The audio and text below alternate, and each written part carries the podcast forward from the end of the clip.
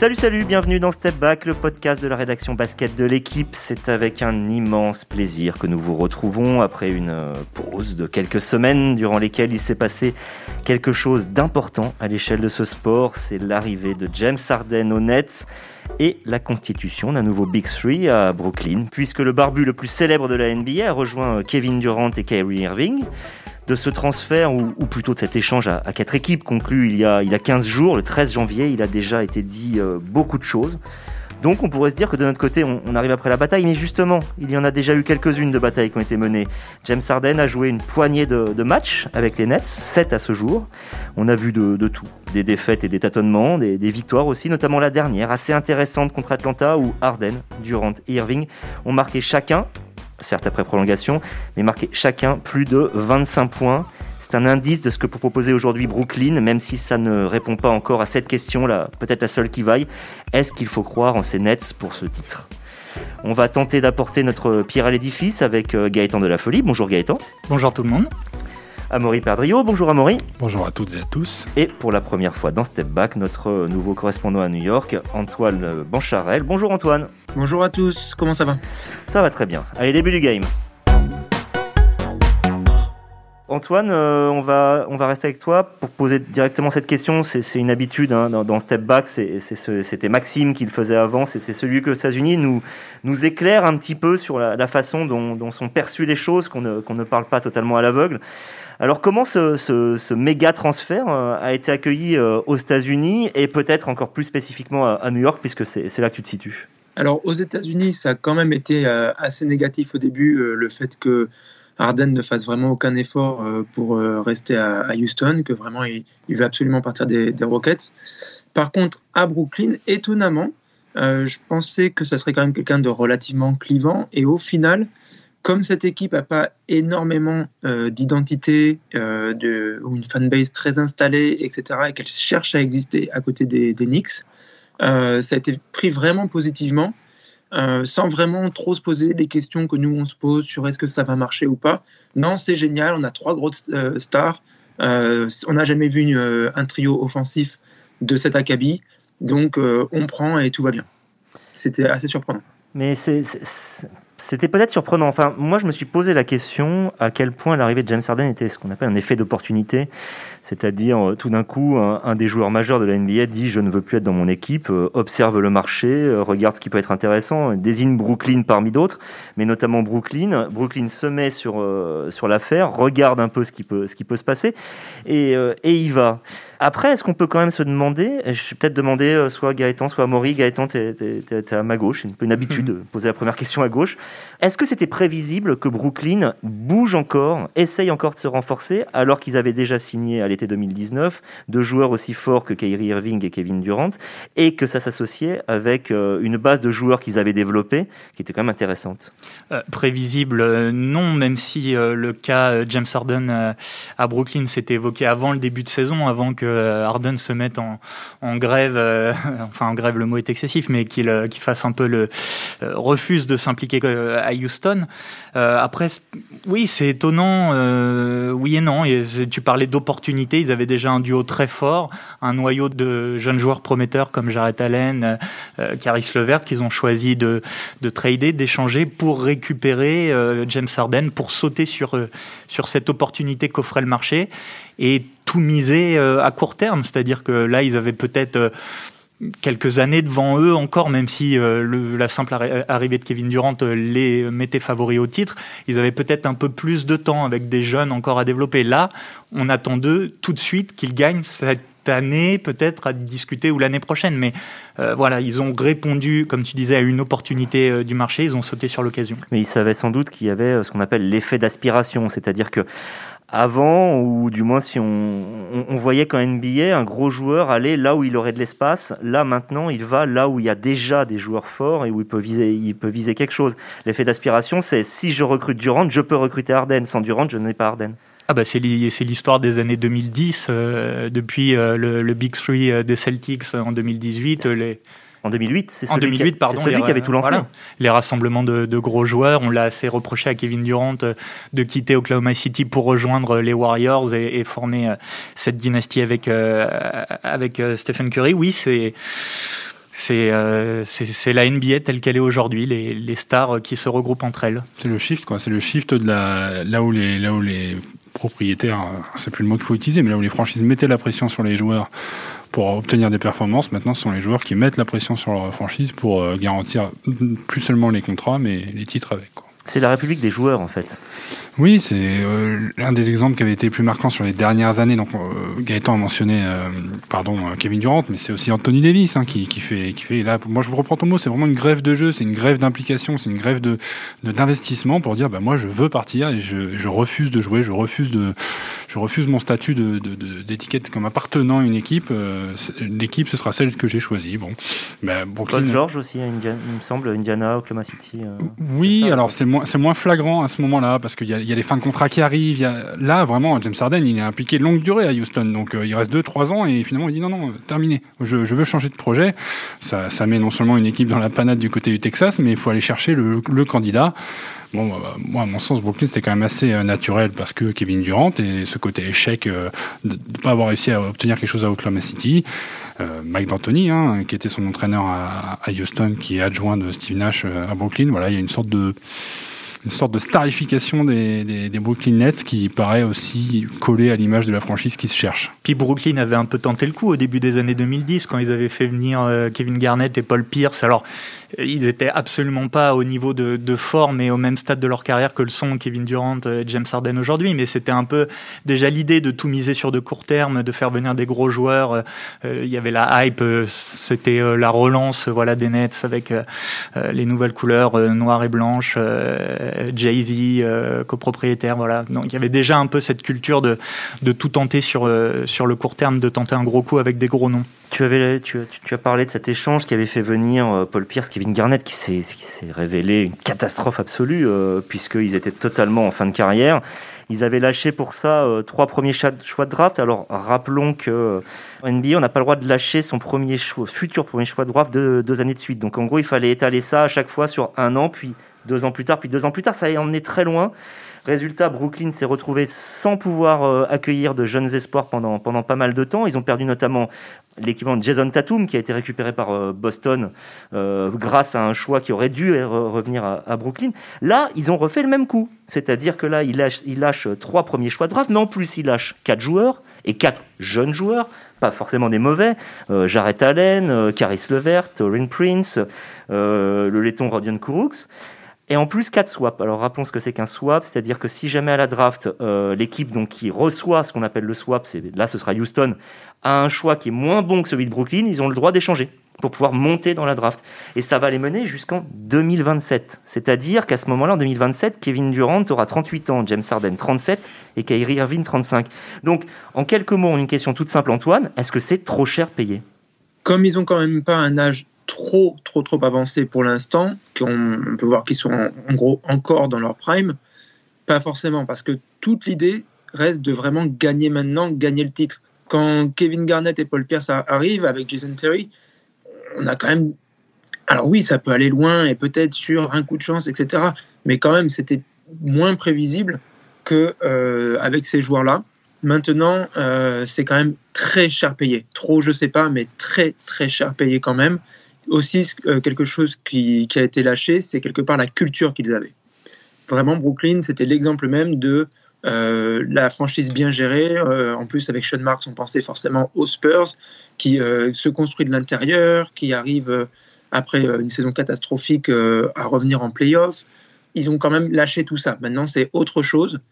Et, Mais ils avaient euh, l'exemple à côté. Euh, Philadelphie avait aussi euh, été parti vers le bas, avait construit en ayant, c'est vrai, deux leaders comme Ben Simons et Joel Embiid qui sont toujours là, mais ils avaient construit autour avec un certain nombre de pièces qu'ils avaient fait monter au fur et à mesure, comme Richard Holmes ou Robert Covington, et ils ont tout baladé pour acquérir des, des, joueurs de, de renom. C'est la mode? Oui, c'est une mode, mais à un moment, c'est ça aussi qui, fait peur. Quoi. Euh, alors après, ils peuvent se dire, bon, bah, c'est pas grave, euh, même si on n'a plus nos choix de draft, etc. Et tout, on l'a fait une fois, on pourra le refaire derrière. Mais euh, encore une fois, c'est quand même très, très cher payé et surtout, c'est un pari. S'il n'y a pas de titre au bout, à quoi ça a servi au final. Bah de toute façon, c'est ce qu'on dit, enfin, c'est grosso modo ce que tu dis, hein, Antoine, et je pense que tout le monde pense. C'est un peu le win or die. C'est-à-dire que s'il n'y a pas le titre cette année ou l'année prochaine, on passe sur 10 ans de, 10 ans de disette. Donc ils vont rejoindre, euh, je ne sais pas, une vingtaine de franchises qui, dont on ne pense pas qu'elles vont gagner le titre dans les 20 prochaines années ou dix prochaines années, pardon. Mais voilà, bon, ben, c'est un coup tenté. C'est l'inverse du process de, de, Philadelphie qui avait construit via des tours de draft qui avait, qui avait patienté. Mais faut pas oublier que Ben Simmons a été blessé. Faut pas oublier que Joel Embiid a été blessé. Donc ils ont mis du temps à mettre ça en route. Je pense que bah, à Brooklyn, à un moment donné, à force de rien gagner, ils ont voulu chambouler. Et je pense qu'en interne, ça a dû mettre la pression aussi pour avoir ce cette starification de l'équipe qui, est arrivée d'abord par le staff. On a, on a starifié le staff, et donc ça me paraissait cohérent de starifier l'équipe pour aller avec et puis d'aller chercher ben, les stars de l'Ouest. Parce que finalement, il y a ces mouvements à l'Ouest qui ont, qui ont recréé des, des, équipes un peu clinquantes. Brooklyn a saisi la, la, balle au bon. Je pense que ça se tente. Si ça paye pas, on leur tapera sur les doigts. Mais si ça paye, on finira par dire bah, ils avaient raison. C'est vrai qu'on l'a déjà lu, je reste avec toi, Maury, on l'a déjà lu et entendu euh, ailleurs. Euh, certaines équipes euh, qu'on admire pour leur intelligence et leur patience, finalement, ne s'offrent des plafonds que peu élevés. C'est-à-dire, on pensait à des équipes comme Utah ou Indiana, qui aujourd'hui sont un peu constituées mais finalement, est-ce qu'on les imagine aller jusqu'au titre? Non, c'est-à-dire que là, pour l'instant, on les voit pas bouger, mais, mais elles ne s'offrent pas. Alors que là, c'est l'inverse, c'est-à-dire que le, le winner die, c'est aussi la politique de la, la terre brûlée derrière. Hein. C'est en gros, autour d'eux, on va dire, c'est la terre brûlée, mais, mais c'est une opportunité de titre comme ils n'ont jamais eu, peut-être même à l'époque de, de Jason Kidd quand c'était encore New Jersey. Mais non, oui, c'est exactement ça. C'est la recherche du, de, de, la bague, du résultat, du, du et de, de, toutes les retombées qui vont, qui vont aller avec. Parce que ce dont Brooklyn a besoin plus que d'une équipe, euh, Brooklyn, je pense, c'est une franchise qui a besoin d'amour. Elle, elle, elle, a besoin de, de passer au-dessus des Knicks. Les Knicks sont indéboulonnables à New York. Elle a besoin d'amour et pour avoir besoin d'amour, il faut gagner un titre. Il faut que, faut que la, la fanbase des Knicks dise euh, Ah mon Dieu, en fait, la vraie équipe, la bonne équipe à, à New York, c'est Brooklyn. Et pour l'instant, tant qu'ils n'auront pas gagné, les Knicks resteront au-dessus alors qu'ils sont depuis des années peut-être plus mauvais. Alors je pense que juste pour préciser, les Brooklyn Nets ne passeront jamais au-dessus des, Knicks, mais si déjà ils peuvent exister à côté des Knicks à New York, ça sera une grande, grande avancée déjà. Il euh, faut, faut un peu plus cadrer là-dessus. Certes, les Knicks, c'est catastrophique depuis 20 ans, mais ça reste une fanbase euh, en plus mondiale euh, absolument fidèle, même si ça forcément ça s'effrite au fur et à mesure. Mais si Brooklyn gagne le titre, au moins, ils peuvent considérer qu'ils vont exister. Ceci dit, il y en a effectivement qui ont déjà commencé à passer un petit peu de l'autre côté. Je discutais avec euh, Chris Winfield, le, euh, le, journaliste du New York Daily News, qui est de Bed-Stuy, Bedford-Stuyvesant, euh, un des quartiers un petit peu typiques de, de, de, Brooklyn, qui disait, bon, moi, mon père, jamais, jamais, jamais il lâchera les Knicks, quoi qu'il arrive, même avec les Nets qui sont venus à Brooklyn. Par contre, mon frère, lui, depuis que les Nets sont ici, c'est bon, il, est, il a basculé Nets. Et je disais, et toi, euh, vu que tu es journaliste, normalement tu es censé être objectif, il me disait, ouais, ça, ça m'évite d'avoir à faire le choix. Mais franchement, si j'étais euh, juste fan comme je l'ai été avant, quelque part, tu te dis, euh, ouais, c'est voilà, c'est quand même ton quartier, il se passe quelque chose. Si, si nous ramène un titre à New York, parce que c'est ça aussi, quoi, les, non seulement les, les Knicks sont catastrophiques, mais le, depuis 20 ans, mais ça fait 50 ans que le titre n'a pas été gagné ici.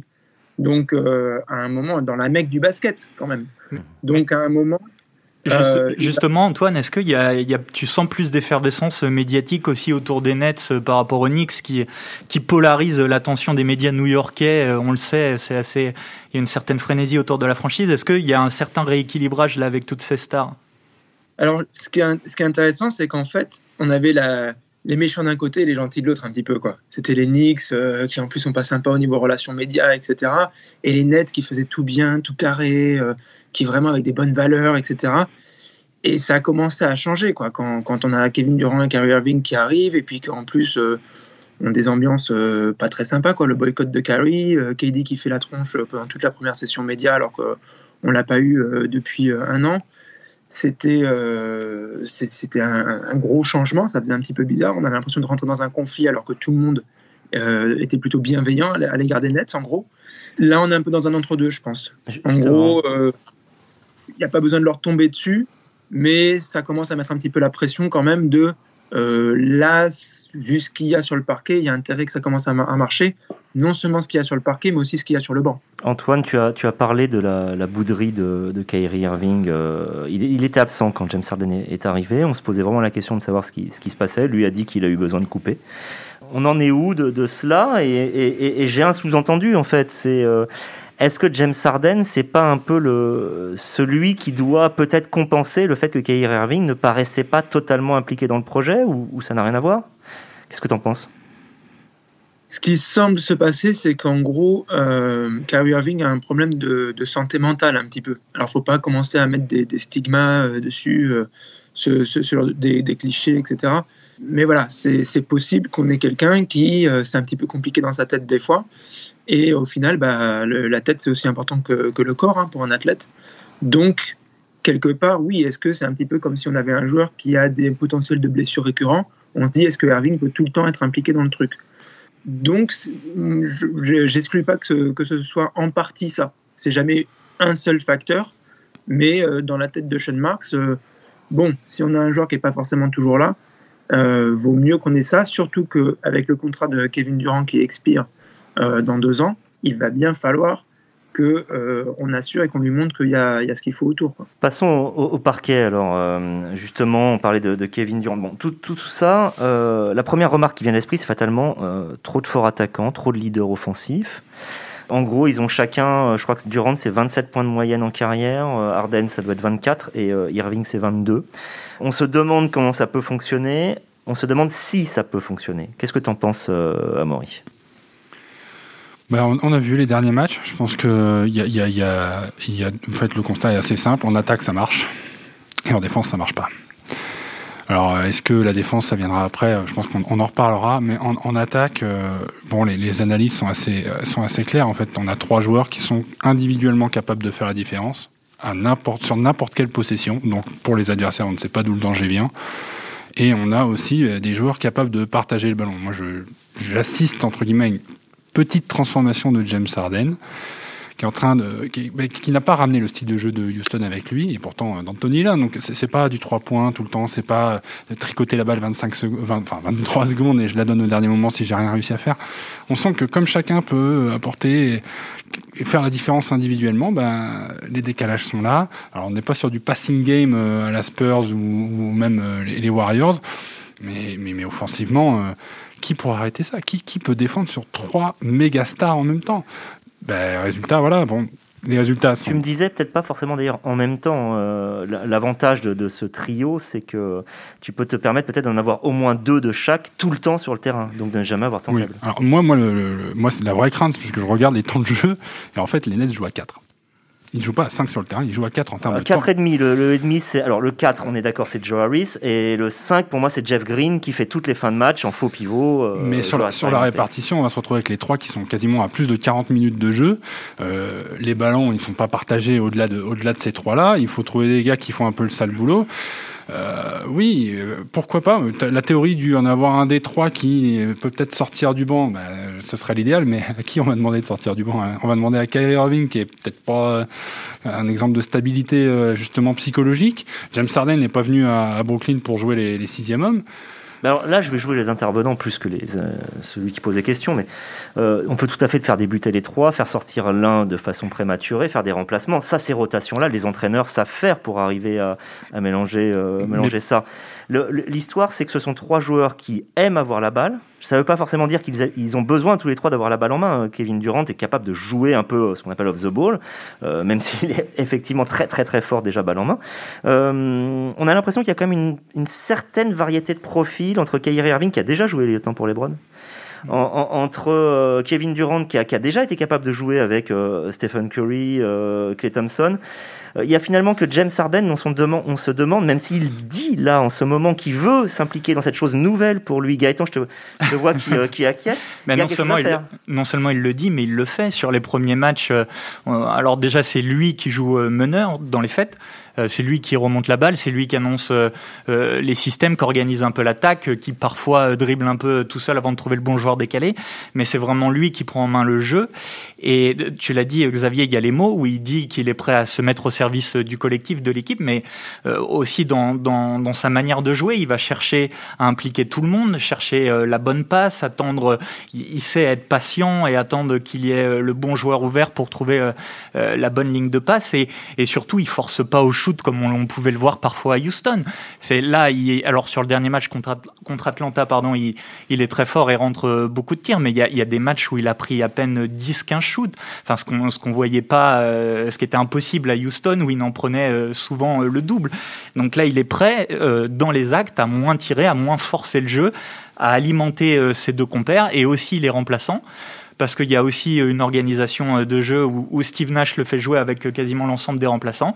Et on le voit qui implique, Bruce Brown, qui implique Timothée Luwawu et, qui va chercher comme ça à mettre en confiance ses coéquipiers. Donc il y a les paroles et il y a aussi les actes pour l'instant. Je le trouve, comme disait, comme disait Maurice, changé par rapport à, son époque Houston, même si pour l'instant l'échantillon de match est très faible. Mais pour l'instant, c'est plutôt encourageant à ce niveau-là. Antoine, euh, on peut y croire à, moyen et long terme. J'ai l'impression que ça tient aussi pour l'instant parce qu'ils euh, appliquent une règle extrêmement simple dans les, équipes de superstars au début, c'est celui du chacun son tour. J'ai regardé un petit peu surtout les fins de match. Euh, en fait, les trois peuvent monter la balle. Euh, donc les trois montent la balle à, intervalles réguliers. Euh, ils se laissent l'opportunité de la création du jeu. Ça ne fait pas euh, une cohérence, ça ne fait pas un système. Est-ce que euh, peuvent mettre en place autre chose que cette idée du chacun son tour? Il va falloir. Là, c'est normal qu'il y ait un petit peu une phase d'expérimentation. On voit un petit peu qu'est-ce qui marche, qu'est-ce qui marche pas. Prenons chacun notre tour pour voir est-ce que c'est un peu mieux si c'est toi, un peu mieux si c'est moi, si on fait comme ci, si on fait comme ça. Mais clairement, à un moment, il va falloir avoir euh, un, allez, peut-être deux fonds de jeu où on voit un petit peu comment les, les rôles se répartissent et que les qu'on s'y tienne pour pouvoir vraiment les, appliquer et avoir une véritable efficacité. Même si ça sera jamais trop du côté de l'attaque le problème, comme on l'a déjà mentionné, à un moment quand même, quand ça devient serré, quand c'est compliqué sur des fins de match euh, difficiles, sur des gros opposants, etc. Il va, il va falloir que pas vraiment une forme de hiérarchie, mais un certain ordre de marche soit quand même en place et qu'on puisse être efficace. Parce que là, euh, sinon, euh, si on improvise à chaque fois, euh, c'est pas du tout jouable à ce niveau-là. Et défendre. Alors la défense, ça va être un vrai problème là, hein, parce qu'on est passé en gros de la, 11e meilleure défense. Hein. Bon, c'était sur un échantillon réduit, mais bon, c'était très respectable et puis on voyait qu'il y avait des efforts dans ce sens-là. Ah, maintenant, c'est catastrophique. C'est la 27e euh, défense de la NBA. Bah, j'ai regardé, j'ai enlevé les prolongations parce que juste au bout du temps régulier, euh, sur les six derniers matchs, c'est quasiment 117 points encaissés par match. C'est juste, enfin, mm. c'est, tu, tu gagnes rien avec ça. Voilà. Après, il y a le mode saison régulière et il y a le mode playoff. 117 par match, même, même avec une période d'adaptation, à un moment donné, il va falloir, euh, va falloir hausser ce niveau de jeu-là. Et le problème, c'est que tu n'as pas la profondeur d'effectif pour le faire. Tu n'as pas les joueurs pour faire le sale boulot derrière euh, et, tenir ça sous le panier là-bas pendant que les autres, ils ont fait l'effort d'attaquer. Donc, euh, Moi, j'étais c'est marrant, je pensais au début que Timothée Louakebaro serait vite titulaire, ne serait-ce que par ses qualités euh, naturelles de, défenseur et de, joueur au soutien, plus qu'un Joe Harris qui aurait été parfait en, sixième homme. Pour l'instant, ils ont l'air de, vouloir tenir avec leur, euh, leur toute attaque, euh, Gaëtan. Oui, mais Joe Harris, justement, donc, qui est maintenu dans le 5 pour l'instant et qui adopte presque un peu contre nature ce, rôle de, un peu chien défensif. C'est un terme positif hein, quand je dis chien, mais de se jeter un peu sur les ballons. On l'a vu essayer de, de prendre un contre un euh, très young. Euh, mm. Voilà, il faisait les efforts, enfin, et il prenait finalement très peu de tirs à trois points, alors que c'est son jeu de courir, de prendre des écrans et de, de dégainer. Et là, il joue presque un peu contre nature parce qu'il y a peu de place pour lui en attaque. Et donc, il, essaye de, gratter un peu ce rôle de, stopper défensif qui n'existe pas vraiment, même si dans la euh, seconde unit, on a Bruce Brown, euh, Timothée Louaou qui ont des, grosses qualités. Mais c'est surtout dans la raquette, c'est les points encaissés dans la raquette, c'est catastrophique. Mais il est là ton problème, c'est que quand tu viens, de, tu viens de mentionner la seconde unit, tu as, donné deux joueurs. il y a deux joueurs de seconde unit. et on vient de dire qu'en plus de ça, on voulait éventuellement mettre, éventuellement mettre un des trois qui, qui reste reposé, etc. Mais enfin, il y a un casse-tête pour le coach qui va être monumental. Les dernières rumeurs disaient euh, déjà qu'il fallait renforcer le poste de pivot et ça parlait d'André ah Drummond. Ça, ça peut changer. Ils ont recruté Jordan Pell. Alors, j'admets tout à fait que Jordan Pell est absolument inconnu au bataillon. C'est son, disons que c'est son profil qui est, qui est intéressant. Est-ce que ça peut encore bouger, Antoine? Ça doit. Euh, Norvel Pell, ce qui est pas mal, c'est que même si on l'a pas beaucoup vu, il faisait moins de. Enfin, vous l'avez plus vu quelque part du côté de l'Europe que, vers chez nous.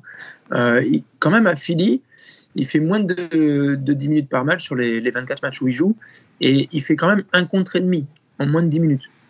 Donc, euh, en termes de protection de l'arceau, ce qui est vraiment euh, Brooklyn la recherche, ça peut être quelqu'un qui est vraiment un bon fit et qui se retrouve du coup à jouer pas mal de minutes pour ça, parce qu'encore une fois, on l'a dit, de toute façon, il va falloir des, joueurs de devoir. Il y a aussi Nick Claxton, qui est vraiment un joueur intéressant, à la fois offensivement, mais aussi défensivement par sa longueur, puisque c'est un des seuls euh, joueurs à pas loin de 2m10 dans, dans l'effectif là. On, explique que c'est un euh, jeune pivot euh, qui pour l'instant est blessé. Euh, Steve Nash a dit, que, a dit le 26, donc il y a, quelques, quelques, il y a pas longtemps, qu'il en avait encore pour un mois d'absence, c'est ça. Et il est assez inexpérimenté aussi. Il est assez inexpérimenté, il a besoin de s'étoffer physiquement, il est très léger, par contre il est très intelligent, très bon placement, il sent bien le jeu, donc en défense ça, ça joue pas mal aussi sur le timing, etc. Donc ça peut, il est athlétique, ça peut être un joueur qui euh, devient un petit peu le, bah, on va pas dire le nouveau Jarrett Allen, mais qui peut remplir un petit peu ce, vide qu'a laissé euh, le, départ de l'intérieur. Alors, je, vais passer, euh, ce sera la dernière question, à chacun d'entre vous la même question, la question de base, de dire est-ce que pour vous, cette équipe bâtie telle qu'elle est aujourd'hui, construite comme ça, elle peut viser le titre? Et si oui, à, quelle échéance? Amaury, on commence par toi. Alors, euh, pour moi, ça tient à une chose, c'est l'état de santé des joueurs. On oublie que Kevin Durant revient d'une grosse blessure et on ne sait jamais. Par compensation, c'est arrivé à Clay Thompson, peut y en avoir une nouvelle. James Harden n'est pas dans la forme physique de sa vie. S'il finit par perdre du poids ou s'il finit par travailler là-dessus, il peut y avoir une compensation. Moi, je crains ça. Si, si vraiment ça reste en bonne santé, ça joue le titre dès cette année pour moi plus de, ça passe Milwaukee, ça passe Philadelphie en playoff, et ça joue les yeux dans les yeux avec les Lakers, par exemple Je pense parce que ce sont des joueurs qui vont savoir créer une alchimie assez rapidement dans le vestiaire, embarquer les jeunes et, les joueurs de devoir avec eux, même si la rotation est limitée, ils ont, ils ont un staff intelligent, donc ça peut vraiment faire la différence. Gaëtan euh, est-ce qu'ils peuvent viser? Ils doivent viser le titre. Oui. Euh, c'est un impératif. Euh, bah, ça va, ça rejoint un peu ce qu'on disait, mais la clé ce sera la défense. La dernière équipe qui a été championne avec une défense un peu suspecte entre guillemets, mais c'est les Lakers en 2001, mais parce que leur attaque était incroyable et qu'ils explosaient leurs adversaires. Celle de Kobe Bryant, voilà, avec voilà, qui était un duo Kobe-Shaq absolument inarrêtable. donc ils pouvaient se permettre d'avoir une défense moyenne, on va dire. C'était pas catastrophique, mais c'était moyen. Est-ce que les Nets peuvent être euh, cette équipe? Bah, je pense que oui, parce qu'en attaque, est-ce qu'on a déjà vu euh, une attaque aussi puissante? Enfin, il y, a discussion. Euh, on, a deux, MVP, des titres de meilleurs scoreurs, un nombre de All-Star incalculable. On a vraiment un trio offensivement euh, c'est un trio frisson, quoi. C'est très excitant et comme tu disais, Amaury, le danger peut venir de partout à n'importe quel moment. Euh, s'ils contrôlent, s'ils trouvent un joueur pour contrôler un peu plus le rebond, ils auront plus de contre-attaque, plus de transition et va va arrêter euh, Kevin Durant en contre-attaque quand, quand il est servi par James Harden, c'est impossible. Donc je pense qu'ils peuvent. Il faut ajuster un peu cette défense. Peut-être aussi qu'avec avec le temps, les automatismes, ça viendra un peu mieux. Peut-être que c'est aussi une question d'effort. Mais euh, voilà, un peu plus de défense, et oui, c'est possible euh, dès cette année. Antoine, tu, tu, auras le dernier mot. Donc la, même question, est-ce que, est que tu les vois aller vers le titre et euh, à quelle échéance? Mais je te rajouterai une toute petite chose. Tu les vois aussi se supporter combien de temps? Parce que c'est quand même des égaux assez frappadingues quand même, ces trois-là.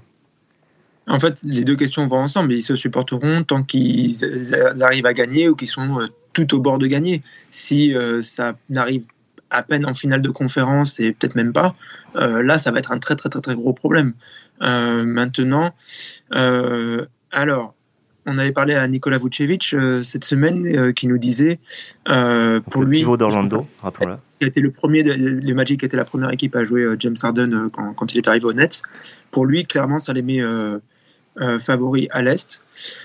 Maintenant, clairement, la défense, il le disait aussi, tu peux pas euh, continuer en playoff euh, sans, sans, défense, donc il va falloir absolument qu'il la mette. Et lui pense que d'ailleurs, euh, c'est eux-mêmes, les trois, qui vont faire les efforts défensifs pour rentrer y ait des role players défensifs, etc., très bien, mais eux trois, il va falloir qu'ils montrent l'exemple et qu'ils s'impliquent en défense. On sait que, à part Kevin Durant, qui vraiment peut faire quelque chose en défense, normalement, c'est pas le profil de Kyrie Irving et James Harden, il va falloir qu'ils s'y mettent.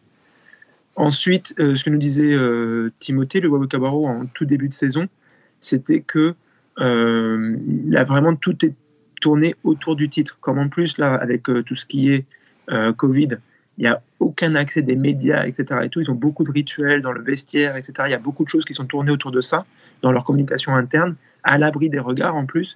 Donc euh, ça crée cette espèce de, de, mindset, comme on dit ici, d'état d'esprit. Euh, et aussi, ce qu'on a appris, c'est que le mot-clé pendant très longtemps, c'était justement le mot culture, ce qu'on discutait euh, sur comment ils ont construit une certaine identité pour, pour s'élever des bas-fonds. Là, vraiment, le mot-clé, c'est championship, le titre c'est l'obsession. Et pour y arriver, le mot-clé, donc, ça va être sacrifice. Il faut trouver des moyens de, se sacrifier. Ils connaissent, ils connaissent le chemin. Kevin Durant, il a été deux fois MVP de la finale. Kyrie, il a gagné avec LeBron. C'est des joueurs qui, savent, qui connaissent la route et les, sacrifices à faire pour, pour aller au bout. On en reparlera euh, probablement très rapidement. Euh, on pourrait faire une émission dédiée, j'ai envie de dire, tous les deux mois euh, pour voir les, progrès ou les régressions ou l'évolution tout simplement de cette équipe. merci de nous avoir suivis, d'être fidèles à, ce programme. On était ravis, comme on disait, de se retrouver. Et à la semaine prochaine. Ciao, ciao à tous.